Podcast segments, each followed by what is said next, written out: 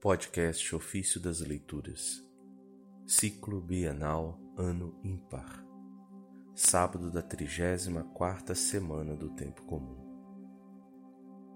Toda a glória do Pai provém do Filho. Do Tratado sobre a Trindade de Santo Hilário, Bispo. O Filho glorifica o Pai no que se segue eu te glorifiquei sobre a terra, terminei a obra que me deste a fazer. Todo o louvor do Pai vem do Filho, porque quando o Filho for louvado, o Pai será louvado. Levou a termo tudo que o Pai quis. O Filho de Deus nasce como homem mas no parto da Virgem está o poder de Deus. O Filho de Deus se manifesta como homem, mas Deus está nas obras do homem. O Filho de Deus é crucificado, mas na cruz Deus vence a morte do homem. Cristo, o Filho de Deus, morre mas toda carne é vivificada em Cristo. O Filho de Deus está no reino dos mortos, mas o homem é reconduzido ao céu. Quanto mais estas coisas forem louvadas em Cristo, tanto maior louvor será dado àquele de quem Cristo recebe o ser Deus.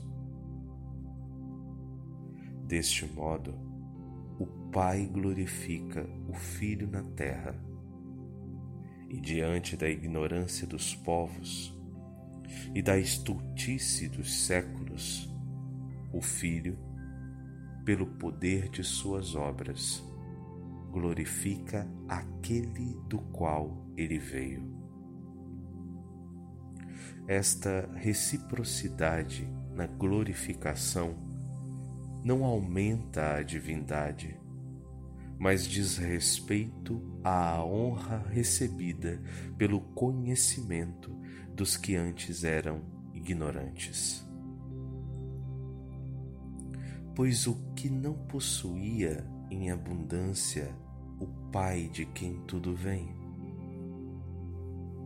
ou o que faltava ao filho em quem se comprazia em habitar toda a plenitude da divindade? Portanto, o Pai é glorificado na terra quando a obra que ordena é realizada. Vejamos qual é a glória que o Filho espera do Pai está absolutamente claro. Pois em seguida temos: Eu te glorifiquei na terra e concluí a obra que me encarregaste de realizar. E agora, glorifica-me, Pai, junto de ti, com aquela glória que tinha contigo antes que o mundo existisse manifestei teu nome aos homens.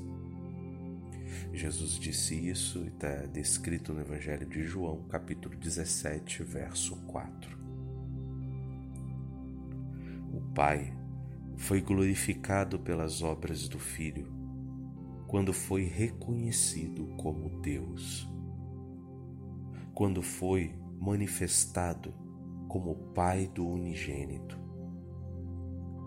quando quis que, para nossa salvação, o seu filho nascesse da Virgem como homem. Na paixão se cumpriu tudo aquilo que teve início quando nasceu da Virgem.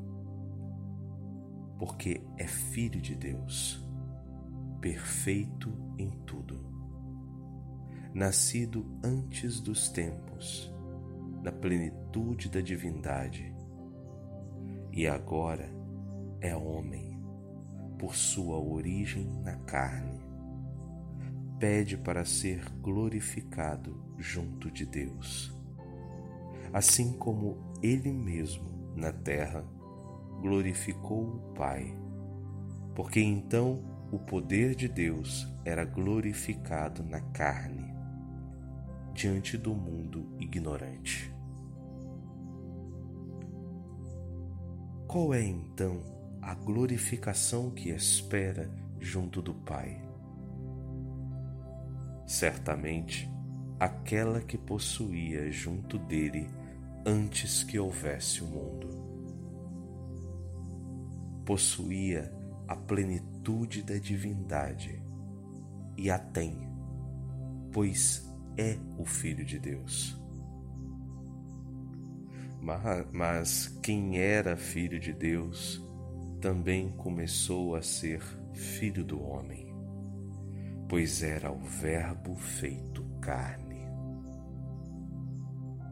Não perdeu o que era, mas começou a ser o que não era.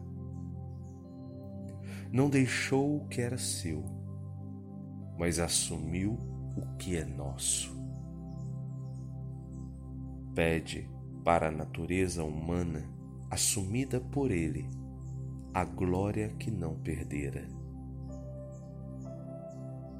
Portanto, já que o Verbo é o Filho, e o Verbo se fez carne, e o Verbo era Deus, e estava no princípio junto de Deus, e o Verbo era Filho antes da criação do mundo, o Filho, agora feito carne, orava para que esta carne começasse a ser para o Pai o mesmo que era o Verbo.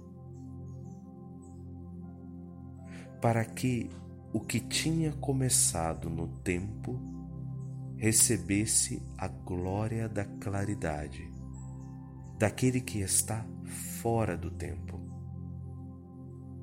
para que, transformada no poder de Deus e na incorrupção do Espírito, a carne fosse libertada da corrupção. Por conseguinte, é esta a prece a Deus.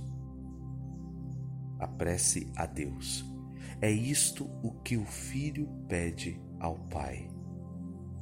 É esta a súplica da carne, desta carne, na qual, no dia do juízo, trazendo em si as feridas e as marcas da cruz, todos o verão, na glória prefigurada no monte na qual foi elevado aos céus, na qual se assentou à destra de Deus, na qual foi visto por Paulo, na qual foi glorificado por Estevão.